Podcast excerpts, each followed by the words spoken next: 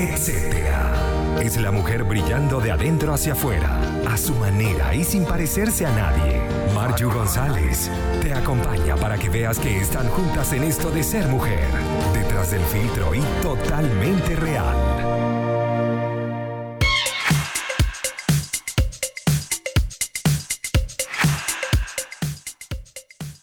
Feliz tarde a toda la gente hermosa que está conectada desde ya que está em, en sintonía con nosotros acá en la revista Etcétera. Le damos la bienvenida, un abrazo caluroso, bueno, a todo este apoyo femenino que se ha levantado a través de estas entrevistas, que se ha levantado a través de cada temática que hemos podido llevar acá, Conectados Contigo Radio, quien va a estar acompañándote hasta las 5 de la tarde en la dirección de la estación Maylin Naveda, quien está contigo acompañándote en la producción y locución de este espacio, Marju González, como siempre, agradeciendo a aquellos que hacen posible lleguemos a ustedes como de Tentaciones PF, Buen Pan, Invertaco, Invertir en Chile, Friticos Gourmet y Panafood.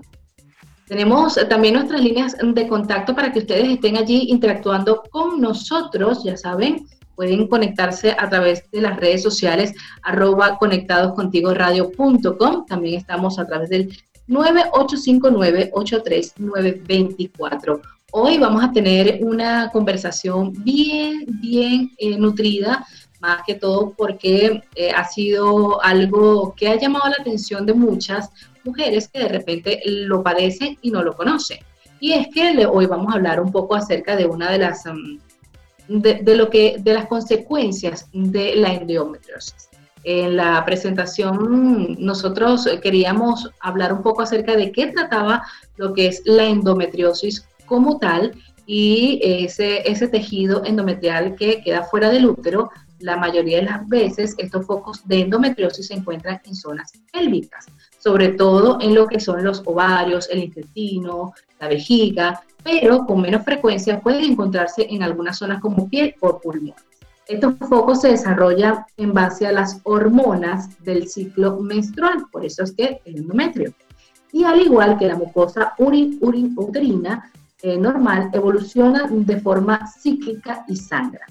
Esta patología evoluciona de forma imprevisible y en algunos casos las pacientes o quienes lo padecen presentan tejidos fuera del útero que no evolucionan mientras que otras pueden desarrollarse de una forma mucho más extensa y por eso hay que tener mucho cuidado. Si no habías escuchado hablar de la endometriosis, yo te invito para que lo conozcas porque hay un grupo bastante grande de mujeres que lo padecen. Eh, se caracteriza por, por ser una enfermedad inflamatoria, por eso puede ocasionar cierta adherencia entre los órganos. ¿Qué lo causa? Todavía nadie sabe cuál es la causa exacta de la endometriosis, pero según algunos especialistas, una de las opciones por las que se puede producir es que cuando la mujer tiene el periodo, se desarrolla un flujo retrógrado por um, el que las células a través de las trompas de que pueden regresar a la pelvis, en vez de mm, tener un periodo normal donde tú estás expulsando la sangre, lo toma y se quedan alojados en parte de tus órganos. Una vez que se encuentran allí, se fijan, se multiplican y causan esto llamado endometriosis. En relación con esta causa, algunos investigadores aseguran que pueden eh, deberse algunos fallos de pronto del sistema inmunitario de las mujeres y aunque todavía se mantienen muchísimas hipótesis que se encuentran en investigación, la endometriosis es sin lugar a duda una patología que en algunos casos resulta ser hereditaria, es decir, que se puede transmitir de padres a hijas y probablemente cuando la mujer comienza a tener los periodos menstruales que empiezan a tener en abundancia, puede ser uno de estos factores.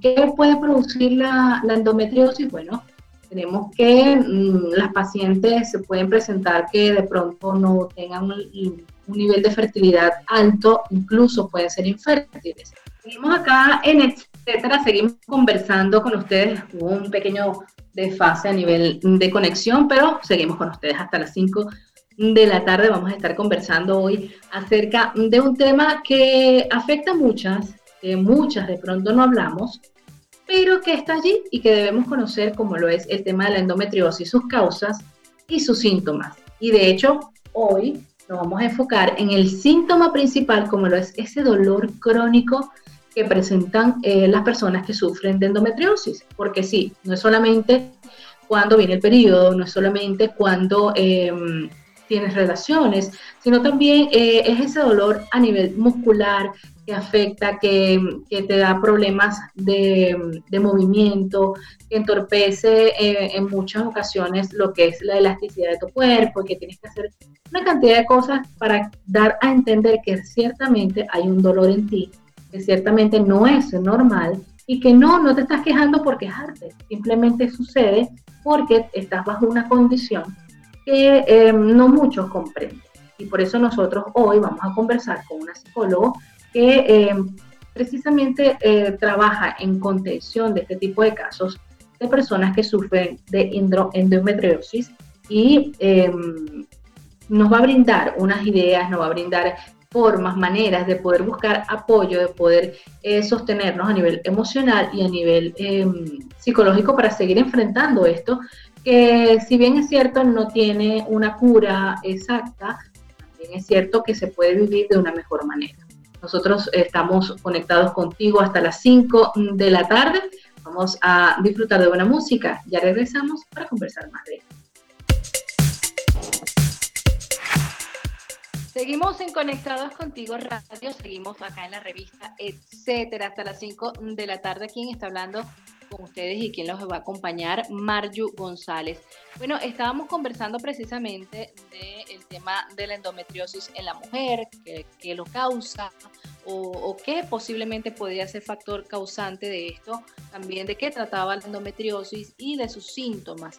Y nos queríamos enfocar en este punto en uno de sus síntomas principales como lo es el dolor crónico y cómo a veces las personas no comprenden el hecho de que sí, que hay dolor, que, hay necesidad de ser escuchados eh, cuando sufrimos de ciertos dolores sin, sin caer en la queja, porque muchas veces lo ven como, como, como eso, mira, te estás quejando mucho, este, a ti todo te duele, cómo abordar eso a nivel psicológico en la persona que está padeciendo esto. Y por eso estamos em, hoy acompañados con la psicóloga María Elena Torrealba. Ella es coordinadora de varias, varias mm, páginas que ayudan, que apoyan este tema de la endometriosis de las mujeres que están padeciéndola. Buenas tardes, María Elena. Hola, buenas tardes. Encantada de, estar con ustedes en el programa y muchísimas gracias por la invitación. Eh, este, eh, los micrófonos siempre abiertos para, para, para, ti y para todos en la fundación, porque realmente es un trabajo bien bonito lo que están realizando, el poder contener eh, a mujeres que están padeciendo de síntomas de esta endometriosis. Cuénteme un poco acerca de este abordaje psicológico que ustedes realizan para los dolores crónicos que presentan las mujeres que sufren endometriosis. Bueno, básicamente el abordaje para cualquier enfermedad crónica y en especial la endometriosis incluye también el abordaje psicológico, porque desde hace tiempo ya la Organización Mundial de la Salud dice que la, salud no es nada más la ausencia de enfermedad física, sino también el bienestar mental. Entonces, en Sintiendo, lo que hacemos es acompañar a los pacientes que son diagnosticadas por endometriosis en el abordaje del duelo, eh, el, el, duelo que surge ante la pérdida de la salud, porque generalmente las pacientes que tienen endometriosis tienen una larga data de consultas con distintos especialistas donde le dan distintos diagnósticos hasta que por fin le confirman el diagnóstico definitivo. Cuando ese diagnóstico surge, pues ya tú pierdes algo que es preciado para ti, que es tu salud. Y empieza allí tu proceso de duelo por la pérdida de tu salud física. Aparte de eso, dependiendo de la condición, hay pacientes que son sometidas a cirugías muy agresivas donde les realizan una histerectomía o les pierden una parte de su útero, de sus ovarios, perdón. Y eso también significa una pérdida importante de tu cuerpo. Y si tienes problemas para más adelante quedar embarazada, pues también es la pérdida de ese deseo de ser madre. Entonces imagínate, estos tres duelos, la incertidumbre, el miedo, la incomprensión, hacen que todas nuestras pacientes estén, como yo lo llamo, en una montaña rusa emocional, porque, eh, bueno, tienen toda esta carga más se le une el factor social, que te dice que tú eres mujer y que tienes que aguantar dolor cuando tienes la menstruación porque eso es normal en la mujer. Exacto. Entonces, tienes eso por un lado. Por, por otro lado, cuando te quejas, mira, tengo dolor, ah, bueno, tómate otra pastillita y ya está. Otra vez tú con dolor. ¿Hasta cuándo tú vas a tener dolor? Pasamos por la incomprensión de nuestros familiares cercanos, de nuestros compañeros de trabajo, de nuestros amigos, porque nadie sabe lo que es vivir con endometriosis, solo una paciente con endometriosis. Es muy, es muy complejo. Entonces, toda esta eh, problemática emocional es lo que brindamos nosotros acompañamiento a nuestras pacientes aquí en Barquisimeto. Fíjate que precisamente este, yo estaba leyendo todo lo referente a este tema de cómo muchas descubren que tienen eh, que padecen de endometriosis ya cuando cuando eh, o es demasiado tarde o simplemente de forma muy aleatoria, es decir, bueno, de casualidad me voy a ir a hacer un chequeo pero nunca ha sido porque mm, realmente les llamó la atención el dolor que sentían, que no era normal, porque simplemente te, han inculcado el hecho de que, bueno, sí, cada vez que te viene el periodo te tienes que doler, te va a molestar, o qué exagerada eres, eso no duele tanto, pero a lo mejor que tú, tú no aguantas tanto dolor. Y eso es importante también, yo digo que, llevarlo como a conciencia de, de todas, mantenerse siempre atentas porque existe es como un es como un fantasma que está allí, porque si bien es cierto, los niveles eh, a nivel de número, eh, de estadística, aumenta cada día, yo digo, por eh, la aparición de lo que es la endometriosis. Ahora, cuando se habla de ya diagnosticar a la persona, hablamos de algo que es muy hormonal, que pasa por muchas subidas, muchas bajadas, donde tú, al ser diagnosticado, ya tú crees que eres infértil, que no vas a poder este, tener bebés más nunca, que vas a tener ese dolor siempre, que te van a tener que sacar todo. ¿Cómo ustedes abordan a estas personas para que no caigan precisamente en lo que es una depresión? Sí, ese es uno de los mayores riesgos, la depresión, y junto con los trastornos de ansiedad generalizada. Porque mm, eh, cuando te dicen tienes endometriosis, pues como tú muy bien lo dijiste, piensas, ya no puedo tener hijos, este, me voy a morir de este dolor para toda la vida, este, empieza muchos fantasmas a, a rondar por tu cabeza. Entonces, ¿qué pasa? Que primeramente, la endometriosis es una enfermedad 100% atípica, donde los síntomas varían de una mujer a otra. Tú y yo tenemos endometriosis y te he puesto que tus síntomas son muy diferentes a mis síntomas, al igual que el dolor a mí por lo menos, yo he pasado periodos donde he estado tres o cuatro meses en cama con dolor diario. Tengo este, también afectadas aquí de Barquisimeto que, o del, del país que han estado hasta con morfina porque no aguantan el dolor. Entonces, es un caso muy atípico. Entonces, ¿cómo abordarlo? Mira, básicamente una de las cosas que, que trabajamos mucho, que se trabaja mucho, es las creencias asociadas a la enfermedad. Estos pensamientos eh, irracionales que te dicen que no vas a poder tener hijos. Realmente la endometriosis, la, la mujer acude a consulta porque tiene dolor. Eh, muy, el, creo que es el 3% de las mujeres que acuden a consulta porque desean quedar embarazadas y tienen problemas, tienen endometriosis. La endometriosis como tal no causa infertilidad. ¿Es uno de los factores de riesgo? Sí. Eh, si tú tienes, también depende de la extensión de la enfermedad y sobre todo de los médicos tratantes. Aquí en Venezuela se dice mucho, eh, muchos doctores dicen que el primer médico que, toca a esa paciente decide el futuro ginecológico de esa, de esa paciente, en el sentido de que si puedes o no puedes quedar embarazada. Eso también influye muchísimo. Entonces, debido a tantas singularidades y tantas variedades de, casos, porque hay casos de casos, eh, trabajamos los pensamientos distorsionados, estas creencias irracionales que ya te dije, mira, de que realmente a lo mejor sí puedes quedar embarazada, este, no te vas a morir de dolor, simplemente, bueno, hay que, tienes que aprender a administrarte el dolor y aprender técnicas de, lo que es relajación, meditación, para aprender a, disminuir tu nivel de estrés y de ansiedad, de forma tal de que cuando tienes un episodio de dolor, ya sabes más o menos cómo analizar este dolor mientras los analgésicos hacen efecto. María Elena, nosotros... Y este, estas creencias... De hecho, vamos a, vamos a conversar un poquito acerca de estas creencias precisamente que, que, tenemos o que tienen las personas que padecen de, de esta de, esta enfermedad de, la endometriosis. Pero primero vamos a ir a una pausa musical y luego regresamos y seguimos conversando con la psicóloga Marielena Torrealba. Ella nos está conversando acerca del dolor crónico y de cómo abordarlo a través de pensamientos y de algunas, algunos tips que nos va a estar regalando. Quédense con nosotros, vamos a ir a más música y regresamos. Seguimos acá en la revista Etcétera hasta las 5 de la tarde acompañándote. Marjo González hablando de la endometriosis con la psicóloga María Elena Torrealba. Ella nos estaba comentando fuera del aire un poco acerca de lo que es, em, esos factores, esas creencias que eh, nos van a ayudar a seguir adelante, nos van a ayudar con ese dolor crónico que muchas presentan cuando eh, son diagnosticadas con endometriosis. Marilena, continúa eh, compartiéndonos acerca de esto, de las creencias y de cómo nos puede ayudar.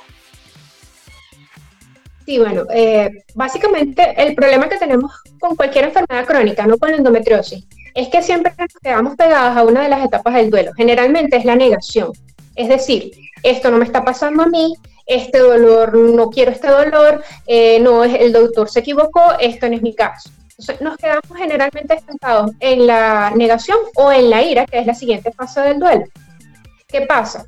Que esto nos permite generar estrategias de acción eh, eh, para poder afrontar nuestra condición, nuestra enfermedad, no nos permite generar estrategias de afrontamiento. ¿Por qué? Porque estamos aferradas a una etapa cuando nosotros cumplimos nuestras etapas de duelo, que es la primera es la negación, como ya te comenté, luego viene la ira, después viene la negociación, después viene la depresión, la depresión como estado, hasta que finalmente logramos la aceptación. Cuando logra ver un paciente mejoría de su estado? Cuando llega a la aceptación, cuando dice, mira, sí, realmente eh, tengo endometriosis, eh, eh, voy a vivir con el dolor para toda la vida, tengo que mejorar mis hábitos alimenticios quiero incorporar rutinas saludables para mi salud física y mi salud mental. Cuando nosotros aceptamos esto, cuando aceptamos, y sobre todo cuando aceptamos el dolor, es que podemos eh, cambiar, podemos mejorar nuestra calidad de vida. Yo sé el caso de pacientes que, que están súper deprimidas y en lo que empiezas a trabajar y empiezas a, a vincularte y a ver de otra forma tu propio cuerpo, porque acuérdate que la endometriosis es, tu, es parte de ti, es parte de tu cuerpo, es tu endometrio, que se desprende, solo que en nuestro caso no sale. Entonces, cuando tú lo ves y lo rechazas, tú dices, no lo quiero, no lo quiero, no lo quiero, pues más va a surgir el dolor, más pensamientos negativos van a venir a tu cabeza y va a ser mucho más difícil para ti afrontarlo y tener una buena calidad de vida. ¿Cuál es la, invitación que siempre yo hago? Primero, el dolor, no es, el dolor ginecológico no es normal. Ese cuento de que nos metieron nuestras abuelitas de que tenemos que aguantar dolor cuando nos viene la menstruación, eso no es normal. En segundo, si no hacemos las paces con nuestro cuerpo, si no aprendemos a amarnos y si no hacemos las paces específicamente con la endometriosis, nunca vamos a poder eh, salir de este hueco profundo y no vamos a poder ver la luz al final del túnel. Te lo digo por experiencia propia, no porque sea psicóloga, sino por mi experiencia con psicólogo, estando del otro lado del banquito, como digo yo. Eh, yo creo que si yo no hubiera podido, desde el principio, yo no hubiera tenido acompañamiento psicológico, yo no hubiera, no hubiera logrado todo lo que he logrado. Eh, la endometriosis a mí me hizo mirarme y eh, confrontar miedos, rencores, porque eh, otra cosa que tiene el dolor es que hay mucho miedo asociado, hay mucha rabia acumulada. Eh, hay mucho, en el caso de la mujer, eh, se nos ha inculcado que aparte de, que tenemos que ser bonitas, sumisas y arregladas, tenemos que ser competitivas. La menstruación no nos puede parar. si tú te fijas las, propagandas de, de, toallas sanitarias, es para que no te pares en esos días. O sea, tú no puedes dejar de ser productiva. Entonces, toda esta serie de creencias hacen que rechacemos los procesos naturales de nuestro cuerpo. Uno de ellos, pues, el básico, el tener una vez al mes tu, eh, tu menstruación, tu periodo menstrual, tu sangrado. Entonces, ¿qué pasa? Que cuando yo lo rechazo, pues ya yo lo dejo de ver como normal y esas creencias se van arraigando y se van arraigando y prácticamente lo que surge es una enemistad entre nosotros mismos. ¿Qué hacemos en terapia? Bueno, empezar a hacer las paces con nosotros mismos, empezar, porque nos miramos muy duro, nos juzgamos durísimo, somos nuestras peores jueces. Entonces, cuando empezamos a mirarnos con ojos de amor y empezamos a aceptar y a soltar este control que queremos tener y a permitir que todo fluya, tanto emocional como fisiológicamente, se observa mejoría. Yo no te voy a decir que tengo estadísticas generalizadas, ni es en un 100% de los casos, te estoy hablando de, de, mi experiencia, tanto la mía propia como paciente como la que he tenido con mis pacientes sí se observa mejoría. No en todos los casos hay remisión del dolor, porque también está la condición, la parte física afectada, pero sí hay diferencia en cómo la paciente enfrenta el dolor cuando le viene. Y ya eso, es ganancia. tendría algo que ver con lo que es el tema del estrés. A veces el mismo, el mismo dolor, eh, la misma cotidianidad del día a día y el, tener que paralizarte por ese dolor genera algún tipo de estrés que obviamente genera químicos en tu cuerpo y, me imagino que afecten algo, ¿no? Claro. Sí, claro, el, estrés en condiciones normales te genera mucho cortisol. Eh, el no querer parar te genera frustración, te genera rabia, porque todas tenemos un ritmo 24/7 sea, todos los días a full dar porque ejercemos diversos roles. Entonces, el que rabia, tengo que parar porque tengo dolor, eso me genera mucha rabia, me genera mucha frustración. Y que es lo que yo le digo, o sea, que tiene de malo que paremos. A veces sí necesitamos, este, eh, necesitamos un descanso, nuestro cuerpo se enferma. Eh, no es en vano que cuando tenemos un malestar emocional que no lo dejamos surgir, por lo menos tenemos un resfriado. Porque eso que reprimimos en nuestra mente, nuestro cuerpo, lo va a expresar por algún lado. Si te fijas cuando nos estresamos, cuando tenemos mucho estrés porque estamos preocupados por algo, se nos tensa lo que es el cuello, los hombros y eh, todo lo que es la base de, de la nuca. ¿Y en qué detona eso? Es una migraña, una jaqueca que nos tumba. Y solo así, cuando la jaqueca nos tumba, que el dolor no nos deja movernos, ahí es cuando nosotros descansamos. ¿Qué nos está queriendo decir nuestro cuerpo? Mira, yo estoy cansado, yo estoy estresado, yo necesito que bajes el ritmo, por favor, descansa. Como nosotros lo estamos ignorando, lo estamos llevando a extremo, ah, bueno, él saca ese extremo, su jaqueca, o en nuestro caso con el dolor. Te puedo asegurar que de todas, todas somos controladoras, somos perfeccionistas, somos obsesivas por el control, por la perfección y por hacer las cosas bien. Y eso eh, nos está, es lo que nos está jugando en contra, porque no permitimos que todo fluya, que todo tenga que darse eh, de forma natural en nuestro cuerpo y en el día a día. Que todo tome Entonces, su lugar cuando nos tensamos porque las cosas no se están dando como queremos, ese estrés que genera cortisol eh, hace que nuestros músculos se tensen, se activa una parte de nuestro sistema nervioso que disminuye la irrigación sanguínea hasta ciertos, a ciertos órganos de nuestro cuerpo, se acelera nuestro ritmo cardíaco y la acción del analgésico se ve disminuida a la parte que también baja en nuestras defensas. Y pues bueno, somos, al bajar nuestras defensas, pues somos propicios a cualquier otra enfermedad. Fíjate que eh, precisamente cuando se habla del tema del estrés y de las medicinas, cuando hay mayor estrés, las, medicinas o el calmante o el analgésico no hace su efecto, entonces se toman decisiones de vamos a colocarnos algo más fuerte, más potente y nos, venimos haciendo como que ya... exactamente. Sí, nos pegamos a, a ser constantes con la toma de estas medicinas.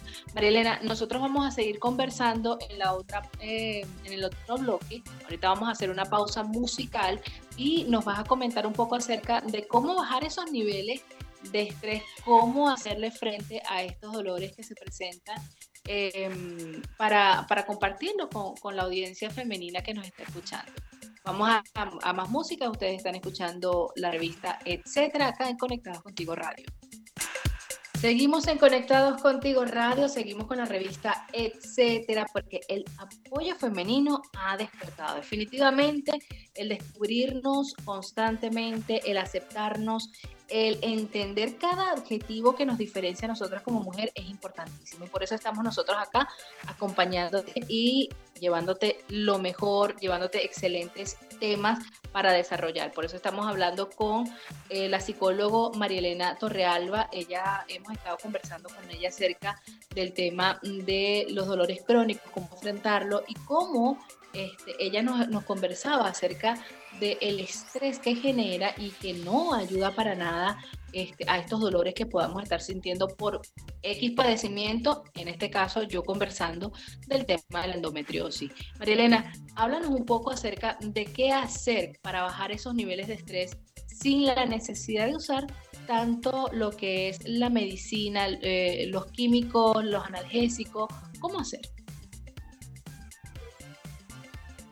Bueno, eh, lo primero es buscar apoyo emocional, bien sea con algunas personas que tengan la misma enfermedad, o sea, en, a nivel internacional siempre hay grupos organizados eh, de endometriosis y puedes buscar alguno de ellos. ¿Por qué? Porque el vincularte con otras personas que están en tu misma condición disminuye tu estrés y te genera empatía y te sientes entendida por otra persona. Sabes que no te estás volviendo loca y que no eres tú un marcianito eh, sino que hay otras personas que están igual que tú. Entonces, ese compartir experiencias ayuda a bajar el estrés. Eso por un lado. Ahora, ¿qué hacer eh, individual? Bueno, si tiene ocasión, pues vaya un psicólogo para abordar todo lo que es el manejo emocional de la, de la enfermedad. Y yo siempre le doy a mis pacientes dos, dos tips básicos. Primero, incorpore una actividad creativa. No necesariamente tiene que ser algún deporte, puede ser también algún hobby. Algo que tú te puedas distraer, que te puedas relajar. ¿Por qué? Porque cuando hacemos algo que disfrutamos, se activa la parte de nuestro sistema nervioso central contraria a la del estrés. Entonces, una apaga a la otra, porque ellas no pueden estar encendidas al mismo tiempo. Entonces, hacer algo que te genere placer, es escuchar música, ver una película, salir a pasear, si te gusta el deporte, yo recomiendo fundamental el yoga. No tanto por la actividad física, sino por las técnicas de respiración. El yoga enseña a respirar desde el diafragma, desde abajo. Y eso, em, cuando nosotros incorporamos este tipo de respiraciones profundas en nuestro cuerpo, también estamos desactivando el sistema nervioso, que es la parte que está activada por el estrés, y estamos apagando ese switch y estamos encendiendo la otra. Entonces el yoga es excelente para eso, porque enseña a respirar profundo. Si no tienes ocasión, pues hay un ejercicio muy fácil que yo se lo recomiendo a todos mis pacientes, que es el 747. Inhalas en 7 segundos, lentamente por la nariz, retienes 4 y exhalas en 11 segundos por la boca. Siempre tienes que procurar que la exhalación sea más larga que la inhalación. Este simple ejercicio de respiración, ese ciclo se puede repetir varias ocasiones, puedes hacerlo hasta tres y cuatro veces, hasta que sientas que tu cuerpo empieza a relajarse. También, tips básico y muy económico y al alcance de todos, es reír. La risa como tal, el hecho de reír, genera en nuestro cuerpo endorfinas, dopamina, serotonina, que eh, mejora nuestro estado de ánimo, fortalece nuestras defensas y contrarresta el estrés. De hecho, la risa también ayuda con el dolor. Eh, se estima que por Norman Cousin en su investigación, él dijo que él veía por cada dos 15 minutos de risa continua, él tenía dos horas continuas sin dolor imagínate, por una carcajada de, 15 minutos, tú tienes dos horas sin dolor. eso es el analgésico más económico que tenemos y está al alcance de todo. La risa.